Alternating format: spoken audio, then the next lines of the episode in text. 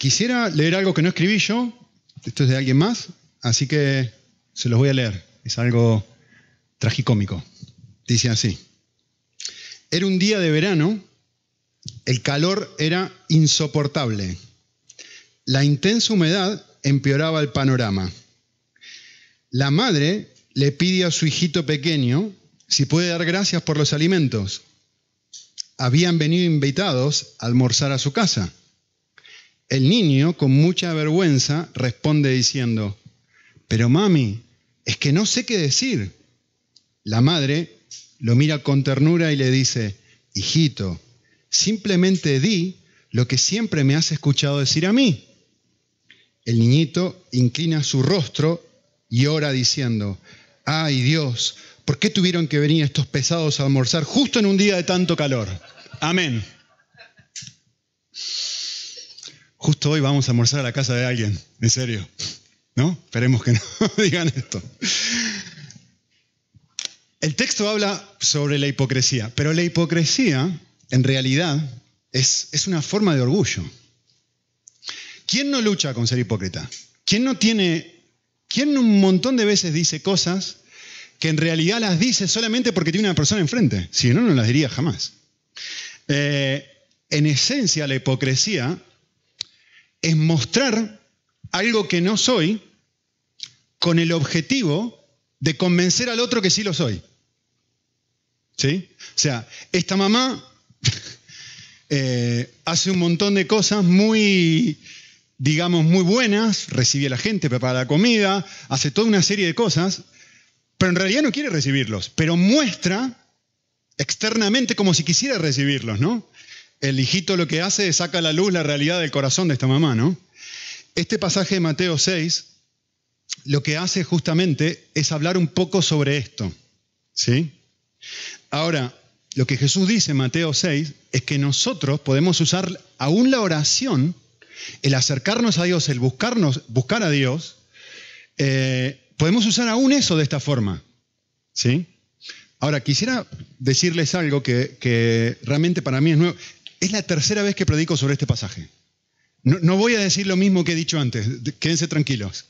Eh, y cada vez que vuelvo a leer este pasaje, sigo encontrando cosas nuevas que nunca había visto antes. Y, una de las cosas nuevas que para mí era, pensando en esto, digo, nunca había pensado esto, es que una de las cosas que caracteriza la hipocresía es que no solamente uno muestra o intenta convencer a, la persona de que uno es algo que no es, sino que normalmente la, hipocresía viene acompañada de una ceguera y de, un autoengaño, no podemos decirlo de, una forma o de otra, ¿no? Eh, es decir, ¿qué quiero decir con esto? Que estoy, que hacer buenas acciones como hizo esta mamá en el ejemplo, o como vemos en la palabra, orar, ¿no? Que hacer buenas acciones tiene la tendencia a engañarnos y a convencernos de que somos buenas personas. Es decir, buena acción igual buena persona. Déjenme convencerlos de esto y de dónde he sacado esto del texto también, ¿no? Pero piensen esto, la mamá está haciendo cosas buenas. La mamá no quiere recibir a esta gente, en nuestra historia, ¿no? Pero prepara la casa, limpia la casa, la arregla, prepara la comida, está haciendo un montón de cosas buenas. ¿Sí? Es más, le dice a su hijito, por favor, orá. ¿No? Y, no solamente eso, sino que no. Eh, miren el nivel de ceguera que hay, ¿no? En esta historia, obviamente es una historia, pero ahora van a ver cómo hay el mismo nivel de ceguera en el texto. La mamá en su autoengaño no concluye, esto es un acto de hipocresía total. Es horrible lo que yo le estoy pidiendo a mi hijo. Le estoy pidiendo, yo no queriendo recibir a esta gente, siendo una persona orgullosa, egoísta, no queriendo, no, bancándome a estas personas, no queriendo que estén en mi casa, tengo tanto nivel de ceguera que voy a hacer algo supuestamente espiritual, pedírselo a mi hijo que lo haga por mí, probablemente porque no tengo ganas, y encima estoy pensando que estoy haciendo algo bueno. ¿Ustedes se dan cuenta que hay una desconexión total entre la acción y el corazón? Lo mismo pasa en el texto. El pasaje dice, cuando oréis, no seas como los hipócritas, y va a aclarar, y dice, a ellos les gusta ponerse en pie y orar en las sinagogas y en las esquinas de las calles, obviamente para ser vistos por los hombres. Genial. Esta gente está haciendo lo mismo que la mamá. ¿Sí? Está haciendo acciones buenas, está orando, está haciendo algo muy, muy, muy bueno. En su ceguera, escuchen bien esto, ¿eh? en su ceguera están intentando agradar a otros, ¿no? Quieren que la gente los aplauda, pero en su ceguera, ups, en su ceguera, también están pensando que están agradando a Dios. Si, si prestaron atención al texto, Jesús sigue hablando y sigue diciendo, esta gente piensa que va a ser oída. Se paran, oran, están intentando agradar a los demás y además piensan, no, no, que Dios me va a oír. ¿Lo ven ahora? El nivel de ceguera. Piensan que como estoy haciendo esto tan bueno, Dios va a escuchar mi oración. Y además lo voy a repetir un montón de veces, dice el texto, ¿no? Usan vanas repeticiones, una y otra y otra y otra y otra. Y la conclusión, Dios me va a escuchar, Dios me va a escuchar.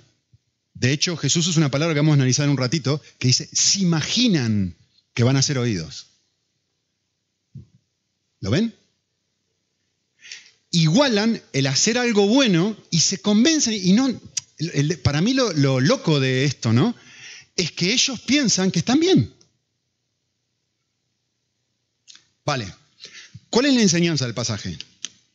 Em, yo diría esto, yo lo resumiría de esta forma, y va a parecer contradictorio, así que presten atención. ¿eh?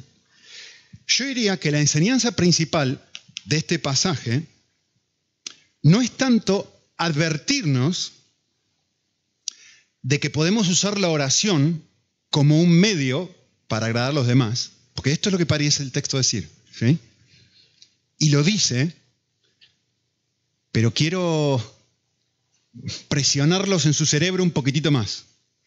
Lo digo de vuelta, la intención del pasaje, la intención principal del pasaje no es advertirnos de que podemos usar la oración como un medio para agradar a los demás, que es lo que ellos están haciendo, la enseñanza principal del pasaje es probarnos, es demostrarnos que nuestra lucha con agradar es tan pero tan profunda que hasta usamos la oración como un medio para hacerlo. ¿Ven la diferencia? De hecho, si se acuerdan, porque he hablado mucho sobre este estos pasajes, esto que está usando acá es un ejemplo de tres. Ustedes pueden usar el ayuno, pueden usar la oración, pueden usar la ofrenda como un medio para que encontrar valor en eso. Entonces, el punto que Jesús quiere mostrarnos es la profundidad de nuestra lucha, la profundidad de, este, de esta inclinación que tenemos dentro nuestro de eh, tratar de usar cualquier cosa, cualquier cosa, hasta las cosas más buenas como la oración, o como el ayuno, o como el dar la ofrenda, como una forma de llenar el ego, como una forma de sentirme bien conmigo mismo, como una forma de decir soy una buena persona, como una forma de decir soy tengo un balón de oro o realmente lo he logrado. ¿Sí? Eh, hay una cita que a mí me encanta que la he completado, la he citado antes, pero ahora se las voy a citar de manera completa. Dice así, Martin Lloyd Jones, sobre este pasaje, sobre este versículo. Él dijo esto, tenemos, tendemos a pensar en el pecado en la forma en la que lo vemos en las manifestaciones más bajas de la vida. Vale, el pecado son las cosas horribles, ¿no? Vemos un borracho y decimos, ahí está el pecado. Esto es el pecado. Pero Martin Lloyd Jones, explicando el pasaje que yo estoy leyendo ahora, dice, ahí no está la esencia del pecado. Él dice esto, para formarnos una idea exacta del pecado y comprenderlo, lo que tú tienes que hacer es pensar en la persona más santa que conozcas. En una persona que es total y completamente piadosa, que vos digas, este es el ser humano más espiritual con el que yo me he cruzado. Y dice Martin Lloyd Jones, imagínate esa persona de rodillas, justo lo que este pasaje está hablando, en la presencia de Dios mismo. Y él dice esto, aún en esas circunstancias, el yo, el ego, la está sediando a esta persona. Esta es la enseñanza de Jesús. Y la tentación consiste en pensar bien de sí mismo. Qué persona fantástica que soy, que me levanto todos los días y busco a Dios. Qué grande que soy. O, por el contrario, si no hago esto, tengo la tendencia a pensar qué malo que soy, que no busco a Dios. En los dos casos, ¿en quién estoy pensando?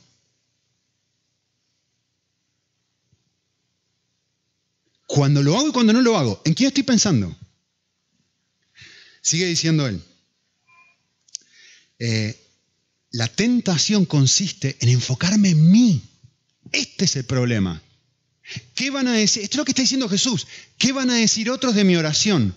¿Qué van a decir otros de mi ayuno? ¿Qué van a decir otros de mi ofrenda? La tentación es enfocarme en mí, dice Martin Lloyd Jones. Es adorarme a mí mismo en vez de adorar a Dios. Este es el problema. Encontrar placer en mi persona en vez de encontrar placer en Dios. Esa y no otra, dice él, es la verdadera imagen del pecado. Y dice esto, creo que podría sintetizar diciendo esto, el pecado, en último término, es adorarse a sí mismo, el adularse a sí mismo. Y, miren esto, esta frase fabulosa, y dice, y el Señor muestra en este pasaje, lo cual para mí resulta alarmante y terrible, que esta tendencia, esta inclinación a autoadorarnos nos sigue hasta la presencia de Dios mismo. ¿Ven?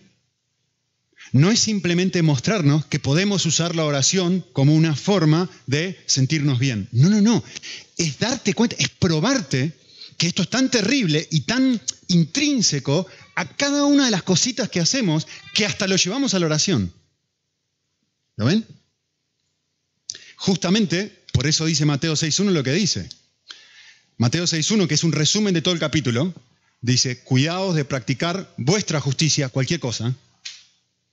Cualquier cosa buena que hagas, tened cuidado de hacerla, dice el versículo, para ser visto por los hombres. Cualquier cosa. Y después va a dar tres ejemplos, la oración, el ayuno y la ofrenda. Nosotros estamos mirando uno de esos ejemplos. Entonces, justamente, el desafío que nos hace Jesús en el, en el versículo 1 es que todo lo que yo hago debe ser examinado, porque debajo de todo lo que yo hago puede hallarse este problema que yo estoy describiendo ahora. ¿Sí? Así que, yo quisiera hacer algo. Eh, quisiera hacer una pregunta, y es una pregunta un poco rara, y probablemente no la van a entender de entrada, más que nada porque no tienen contexto, no porque sea tan difícil, sino porque no les he dado el contexto. Pero quisiera que reflexionen en esta pregunta. Em,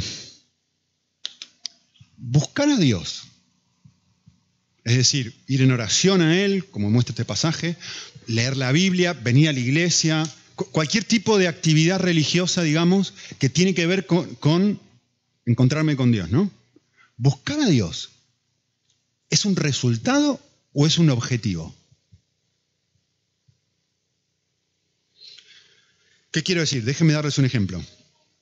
A mí me encanta ir al cine. Me encanta. Y desafortunadamente con tres niños, ahora están creciendo, ya la cosa va un poco mejor, pero con niños pequeños, eh, mi esposa y yo hace siglos que no vamos al cine. Hace mucho tiempo que no, pero si yo pudiera iría, bastante más seguido de lo que suelo ir ahora. De hecho, no recuerdo la última vez que fui, pero, pero me encanta, me apasiona, lo disfruto. Eh, me gusta hacerlo. ¿sí? Ahora, quiero que piensen esto. Yo voy al cine porque he disfrutado de una buena película o voy al cine para disfrutar de una buena película. No responden, piensen. Y no se apuren. ¿Voy al cine porque he disfrutado de una buena película o voy al cine para disfrutar de una buena película? Respuesta, ¿saben cuál es? Las dos. Déjenme explicarles. La razón por la cual yo decido ir al cine es porque hubo otro momento en mi vida en donde previamente yo fui al cine y la experiencia fue súper positiva, lo disfruté, fue un momento fabuloso. Producto de que fue un momento fabuloso, quiero repetir la experiencia. ¿Me entienden? Es decir, la razón por la cual yo voy al cine es porque disfruto porque lo he disfrutado. Pero la razón para ir al cine es para volver a disfrutar esa experiencia. ¿Sí? Vale. Lo mismo sucede con Dios. O deberías, el ideal, lo mismo debería suceder con Dios. Es decir, busco a Dios. ¿Cuál debería ser la razón para buscar a Dios? Busco a Dios como resultado de que lo he disfrutado, de que ya lo he encontrado, de que hubo un punto en mi vida donde su persona llegó a ser mi perla de gran precio, como ir al cine. Fue una experiencia fabulosa. Y eso es lo que me hace, eso es lo que a mí me motiva a decir, quiero repetir la experiencia. Entonces voy a volver a buscarlo. Ambas cosas, es un resultado y es un medio. Ahora, probablemente en este momento estás pensando, y, esto es muy filosófico, ¿esto qué tiene que ver? O sea, ¿qué, importa? ¿Qué relevancia tiene? Se van a dar cuenta que es muy, pero muy, muy, muy importante. ¿Saben por qué es tan importante? Porque justamente el pasaje habla de esto. Es importante porque por el problema que Jesús acaba de compartir. Jesús acaba de, de decirnos, todos, todos, no hay nadie que no tenga este problema, todos tenemos la inclinación a buscar a Dios no como resultado de que nos sentimos aceptados por Él, sino para ser aceptados por Él. No vamos a buscar a Dios porque nos sentimos, esto que, no puedo aguantar llegar. No, no, no, no, no, no, no. Voy para sentirme bien conmigo mismo. Voy para tratar de probar mi valor y que Dios me aplaude y diga, qué buena persona que, que no puedo, no hay ningún otro cristiano tan comprometido como tú. Gloria a Dios por ser la clase de persona que eres. Y Jesús dice, no, esto Jesús no está hablando a los fariseos diciendo, ellos tienen el problema. Jesús está diciendo, un momento, les está hablando a los discípulos, ¿eh? Les está hablando a los creyentes y está diciendo, nosotros tenemos este problema. Cuidad de no hacer esto es lo que dice Jesús. ¿Sí? Vale. Le voy a contar algo. Hace varios años ya, de hecho estaba viendo en Argentina, estaba hablando con un amigo que me dijo algo, una frase que es fabulosa. ¿eh? Fabulosa. Le dije, ¿qué estás aprendiendo en tu tiempo con Dios? ¿Saben lo que me dijo mi amigo? Me dijo, estoy aprendiendo a orar menos. Estoy aprendiendo a orar menos. Yo lo miré cara como diciendo, ¿qué me está diciendo? ¿no? Y después entendí qué, fue lo que quiso decir. Y, y, hace 10, 12 años que me dijo esto, y casi no pasa una semana en donde yo no reflexione en esto. Me parece fabuloso lo que dijo. Me parece fabuloso lo que este chico dijo. ¿Qué fue lo que quiso decir? Se lo voy a explicar con un ejemplo. Vale, hace 15 años que soy misionero. ¿Qué se supone que va a ser un misionero cuando se levanta la mañana? Orar, ¿no? Eso es lo que se supone. ¿Qué se supone que debe hacer un cristiano cuando se levanta la mañana? Lo mismo. ¿Sí? Vale. ¿Qué pasa si yo me levanto la mañana? Hablando de Nico, ¿no? ¿Qué pasa si yo me levanto a la mañana, voy a buscar a Dios y no lo encuentro? Y, estoy orando y estoy hablando con Dios y no, no pasa de acá, del techo, mi oración. ¿Cómo me siento? amadísimo, aceptado por Dios, bendecido, re bien. Me siento la persona más amada del universo. ¿Me siento así? ¿O me siento un fracaso? ¿O siento que algo anda mal conmigo? ¿O siento que no soy la persona que debería ser? Ah, ¿por qué siento esto? Por lo que acabo de decir porque me acerco a Dios para ganar su amor, no porque lo tengo. No me acerco como resultado de que lo tengo. No me acerco como un resultado de sentirme amado por Dios. Me acerco a Dios para ser amado por Él. ¿Por qué busco a Dios? ¿Por qué me siento como me siento? Me siento así porque me acerco a Dios para dar. no me acerco a Dios para recibir. Que en, realidad debería acercarme para lo segundo. ¿Por qué, me, ¿Por qué me pasa esto? A mí solito seguro, y a ustedes no. Porque tengo la tendencia a acercarme a Dios para cumplir. Tengo que orar porque hace 15 años que estoy, soy misionero y tengo que, pa, pa, para sentirme bien conmigo mismo o para aplacar un sentimiento de culpa que nace si no lo hago. ¿No? ¿Por qué no me resulta natural acercarme a Dios como me acerco al cine?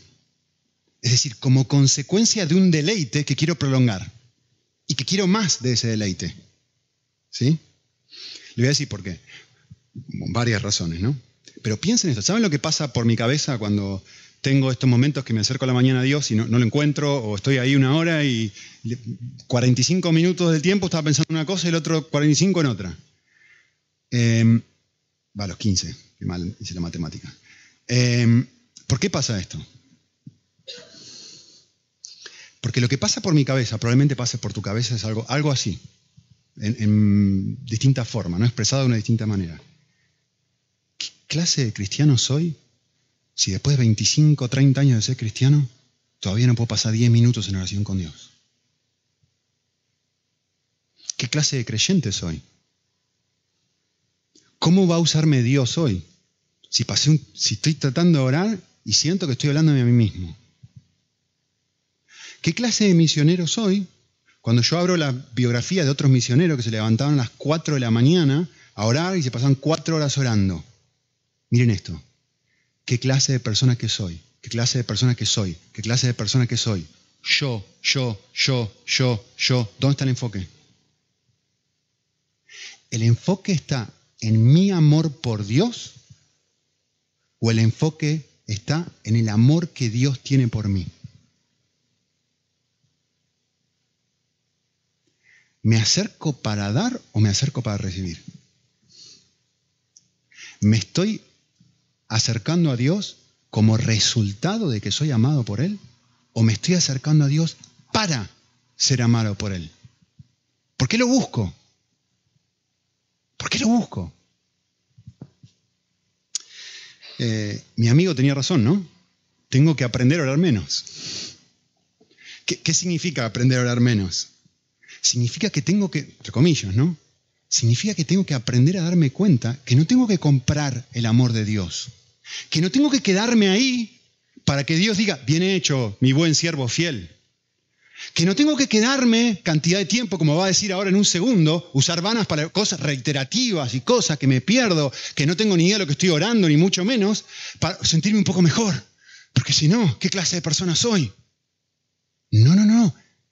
Aprender a orar menos es comprender que Dios me acepta no por mi persona, sino por la clase de amor que Él tiene, por quién es, no por quién soy yo.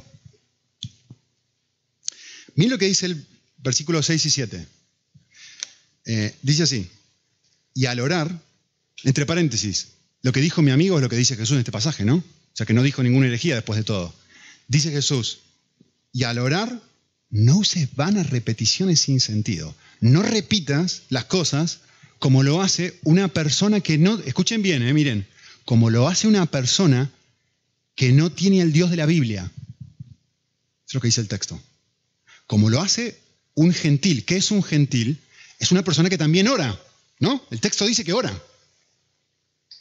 Pero lo hace con un Dios distinto, su concepción de Dios es distinta a la concepción de Dios que tú deberías tener. Ellos piensan, y miren la palabra, ellos se imaginan, es una palabra interesante, se puede traducir como concluyen erróneamente, llegaron a la conclusión equivocada de que van a ser escuchados por Dios si se quedan mucho tiempo, si oran mucho, si son personas buenas, si son gente que se pasa mucho tiempo orando. ¿Sí? Y el texto dice, ustedes no se hagan semejantes a ellos, no os hagáis semejantes a ellos. Y va a dar la razón y va a decir, porque vuestro Padre sabe lo que necesitáis antes de que vosotros la pidáis. acá. A ver, quiero hacerles una pregunta muy importante para entender lo que Jesús está diciendo. ¿eh? ¿A quién está hablando?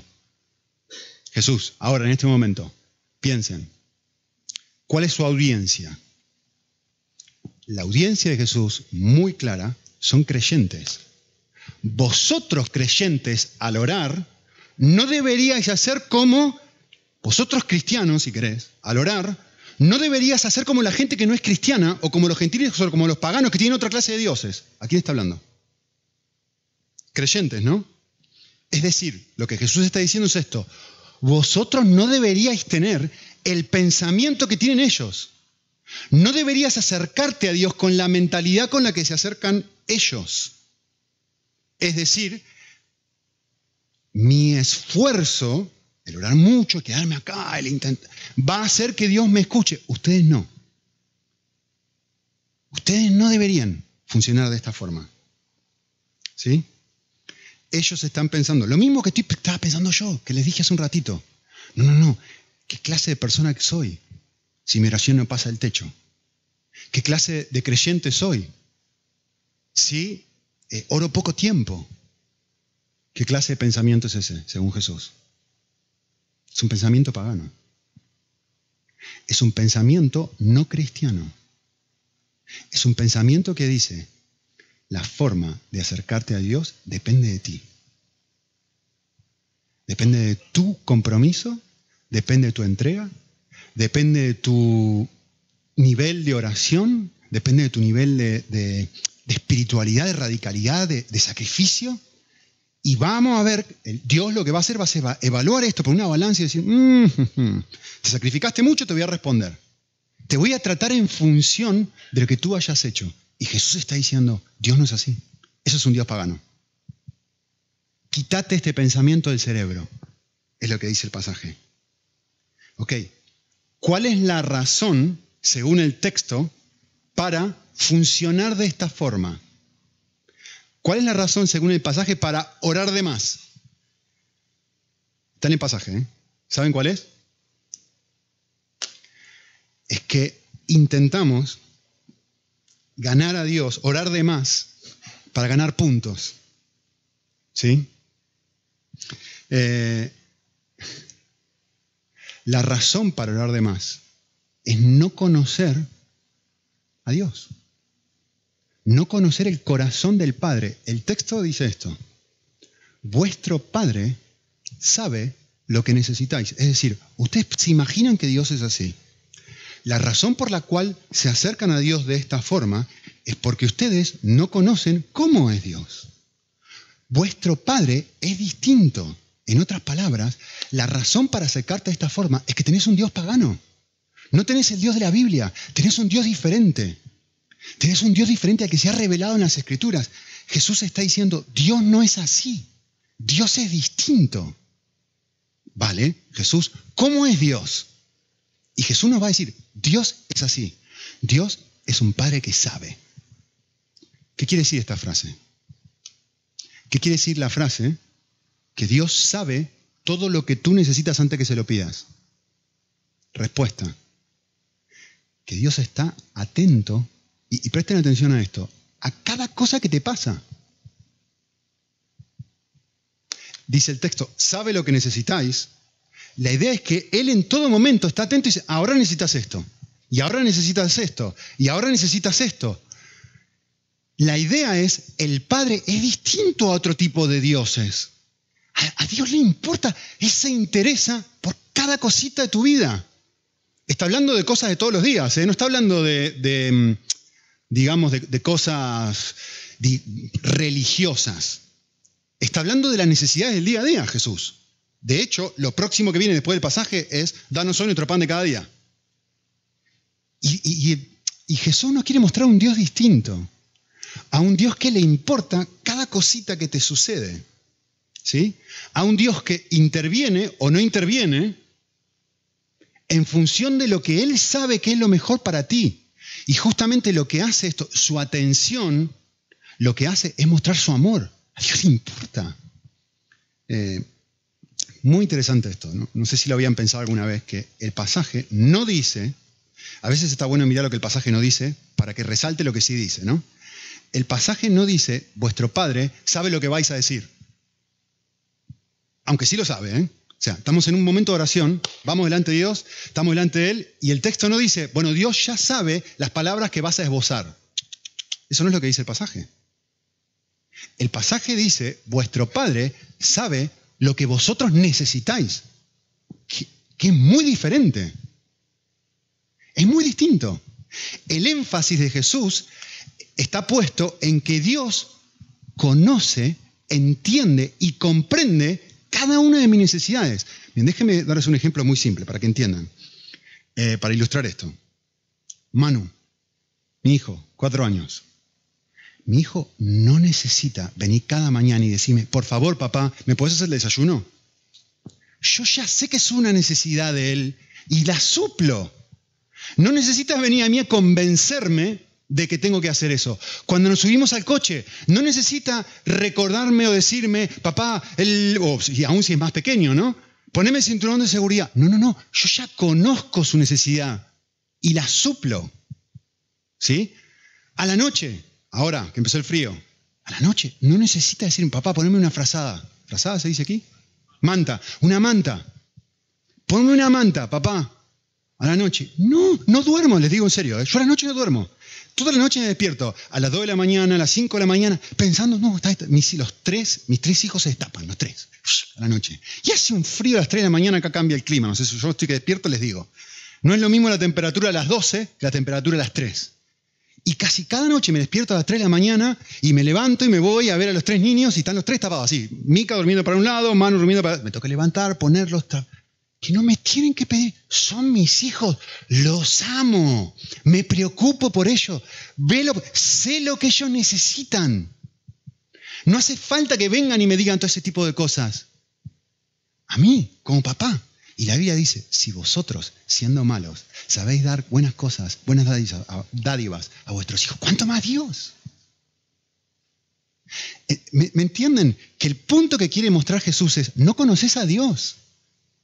Dios es distinto a lo que estás pensando. Si te acercás con este temor, si, te, orás y tus oraciones no pasan del techo y estás defraudado contigo mismo y te sentís un fracaso, estás, estás comprendiendo mal a Dios. Que Dios no te está evaluando cuando venís delante de Él. Que Dios no tiene una, un, un boli en la mano. Y está, a, ver, a ver cómo viniste hoy, a ver cuánto tiempo orás, a ver cómo funciona. No, ese es un Dios pagano que Dios es diferente. Esto es lo que quiere comunicar Jesús. Que Dios conoce tu necesidad antes que vengas y se la pidas y está feliz de poder suplirla. No te va a dar lo que le pidas, no es lo que el texto dice, te va a dar lo que necesitas. Y le encanta hacer esto. ¿Sí? Eh, por eso el desafío, y por eso le hice esta pregunta, ¿es un resultado o es un objetivo? Es ambos, pero Pensamos tantas veces en, el buscar a Dios como un objetivo que nos perdemos de algo muy importante, que también es un resultado de algo. Es un resultado de que ya estoy experimentando su amor, ya estoy experimentando su incondicionalidad. Y el desafío es aprender a buscar a Dios cada día, no con, no con un palo en la cabeza, tengo que levantarme temprano y buscar a Dios, tengo que hacer esto porque si no, no me va a bendecir, tengo que buscar su favor, tengo que orar, tengo que leer. No, al revés. El desafío es comenzar a ver a Dios con los ojos correctos. El desafío es comenzar a ver a Dios y diciendo, pero el Señor es tan fabuloso que quiero hacerlo. Y si va bien y si va mal, da igual, el Señor me ama. Él murió por mí. es mucho mejor papá que Nico con sus hijos. Y Nico se levanta a las 3 de la mañana. ¿Cómo va a estar defraudado conmigo si nunca tuvo expectativas conmigo? Henry Newman escribió esto. Eh, no van a poder copiarlo, simplemente disfrútenlo. Él un, un escritor, para mí, fabuloso en un montón de cosas, pero dijo esto, es un chiquitín largo, pero disfrútenlo. Eh, él daba clases de espiritualidad en Harvard, en Yale, creo que en Oxford también. Eh, y después se, fue a atender a un, grupo de gente discapacitada los, los, últimos años de su vida, en el anonimato total. Es un autor, de paréntesis, no me tiren las sillas, era un autor católico, eh, pero es el autor católico más citado en todo el mundo evangélico. Es decir, la mayoría de los autores evangélicos eh, se la pasan citándolo a él, de lo bueno que es. Tiene algunas cositas que hay que sacar, pero en general lees cualquiera de sus libros y es fabuloso. ¿sí? No lo digo yo, lo dice un montón de gente. Pero él escribió y dijo esto. Dijo, ¿por qué, oh Señor, me es tan difícil para mí mantener mi corazón dirigido a ti? ¿Por qué ocupan mi mente continuamente las muchas pequeñas cosas que quiero hacer? Y la mucha gente y mucha de la gente que conozco. Incluso durante horas en que estoy totalmente libre para estar contigo. Y nada más que para estar contigo.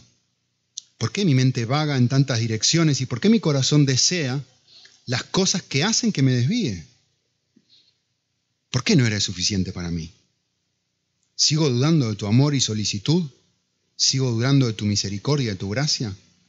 ¿Sigo preguntándome dentro de mi ser si me darás todo lo que necesito si solo mantengo mis ojos en ti? Por favor, acepta mis distracciones, mi fatiga, mis irritaciones y mis vagabundeos sin fe. Me conoces más profundamente de lo que yo me conozco. Me amas con un amor más grande que aquel con el que yo puedo amarme. Hasta me ofreces más de lo que puedo desear. Mírame, obsérvame en toda mi aflicción y confusión interna y permíteme sentir tu presencia en medio de mi agitación. Sin embargo, tengo miedo a hacerlo. Temo que me rechaces. Te la lucha, ¿eh? Temo que me rechaces. Pero, pero, escuchen bien, pero sé con el conocimiento que da la fe, es decir, tengo fe que tú deseas darme tu amor. Y esta frase no tiene desperdicio, ¿eh? porque es exactamente este pasaje. Lo único que me pides es que no me esconda de ti, que no me escape por desesperación. escuchen lo último. Y que no actúe como si fueses un déspota impío. Que no me imagine que eres el Dios que no eres. Eso es lo que está diciendo. Lo que dice Jesús. Que no te trate como si fueses el Dios que tú no eres, como si fueras un impío. Te estoy tomando nota. A ver cómo te está yendo, a ver cómo va tu vida, a ver si vas bien, si vas mal. En función de eso te voy a tratar. No te acerques a mí de esa forma. Lo único que Él, me encanta, lo único que me pide es que no actúe, que no viva así, que es lo mismo que está diciendo Cristo. No te imagines que yo soy como un Dios impío, que soy como un Dios pagano. Yo no, Dios no es así. Vuestro Padre Celestial está atento a cada cosita, Él es distinto. Es mejor papá que tú y yo juntos. Él es diferente. Y el texto, otra frase que termina diciendo, dice eh, así, no os hagáis semejantes a ellos. Dice el pasaje, ¿no? Jesús dice así, no os hagáis semejantes a ellos. ¿Cómo me hago semejantes a ellos? Me hago semejante a una persona no creyente pensando, este es un Dios al que yo tengo que agradar. Y el medio para hacerlo es repetir un montón de oraciones, o uno de los medios para hacerlo. Eso es lo que esa frase significa. No te hagas semejantes a ellos. Es, no te acerques a un Dios al que tú piensas, vale, mi vida espiritual, cómo estoy yendo, bien, mal, más o menos, es lo que determina si Él me acepta o no me acepta. Si Él me recibe o no me recibe. No, no. El Dios de la Biblia es distinto. Eh, vale, la pregunta que supongo que te estarás haciendo, que es lo último que vamos a mirar, es, ¿y cómo uno es aceptado por Dios entonces? ¿Cómo me acerco a Él? ¿En base a qué me acerco? Si no es en base, o no es en función, no es parado en mi propia justicia, en mi propia vida. La respuesta es el pasaje eh, que les he puesto ahí, que solamente voy a mirar muy por arriba, de 2 Corintios 5, 21, que dice así, ¿en base a qué Dios nos acepta o no nos acepta? Pablo dijo esto, al que no conoció pecado, Jesús, al que siempre hizo todo bien, Cristo. Por causa de nosotros, Dios lo hizo pecado. ¿Sí? esta primera parte de este, los teólogos llaman a esto doble imputación. ¿Qué quiere decir esto? Que acá suceden dos cosas.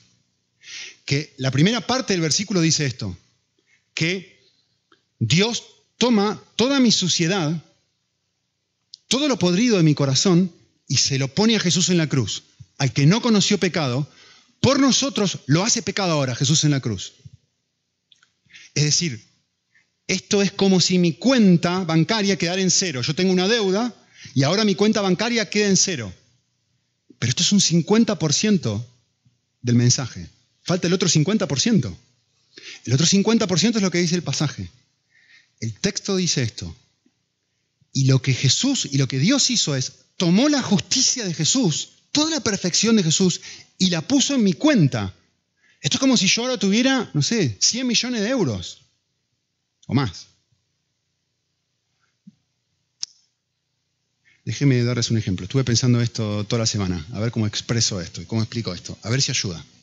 Vamos a decir que eh, hay una opción para trabajar para el gobierno en un puesto muy, muy, muy alto, ¿sí? en Hacienda o lo que sea. ¿sí?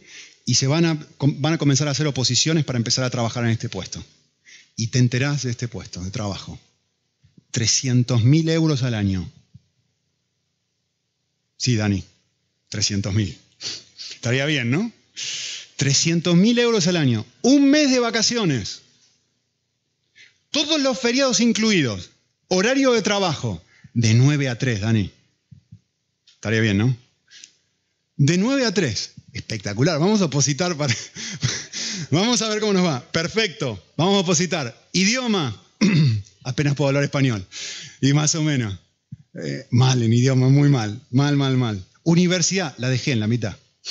No terminé la universidad. Examen, me toman el examen. Desastre. Un desastre, me va súper mal.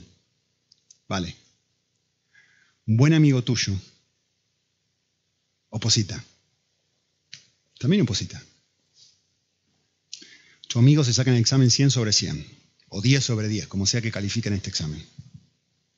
Tu amigo tiene dos másters, uno, de, uno que sacó en Francia, por lo tanto habla francés, otro que sacó en Alemania, por lo tanto habla alemán, un doctorado que sacó en Inglaterra, por lo tanto habla inglés, y además habla portugués, chino y árabe. ¿Quién va a obtener el puesto? 100 sobre 100. Experiencia laboral fabulosa. Ahora, imagínate esto. Imagínate que tu amigo dice, vamos a hacer una cosa. Todo lo que es mío, ahora te lo doy a ti. Y se paran delante del jefe o lo que sea que está haciendo la entrevista, lo que sea, en vez de aceptarme a mí todo lo que es mío, todos los resultados de mi examen y de mi currículum vitae, se los quiero regalar a él. Vamos a decir que el jefe acepta esto. ¿Qué es lo que pasa? Esto es lo que me interesa, que quiero que entiendan. ¿Qué es lo que, cuál, ¿Cuál sería el resultado de esto? ¿Saben cuál sería el resultado de esto? que tú obtendrías todos los beneficios que tu amigo iba a obtener. Es decir, tú cobrarías 300 mil euros al año. Tú tendrías las vacaciones, una vez, eh, un mes de vacaciones al año. Tú disfrutarías de su horario. Tú tendrías los, los, eh, los días de, ¿cómo se llaman? Los días festivos libres todos los beneficios que en realidad debería disfrutar tu amigo, porque él hizo los méritos, él tiene los méritos para disfrutarlo, ahora son tuyos. Esto es lo que está sucediendo aquí. Y no entre paréntesis, no solamente eso, sino que tu amigo te dice, y una cosa más, quiero ir a trabajar contigo, gratis. Y voy a hacer por ti todo. Todo. Yo sí puedo. Tú no sabes francés, yo sé. Tú no puedes hablar alemán, yo puedo hablar alemán. Voy a ir al trabajo contigo y voy a hacer todo por ti. Todo por ti. Pero tú vas a obtener los beneficios. ¿Saben cómo se llama eso, no? En la Biblia. Espíritu Santo.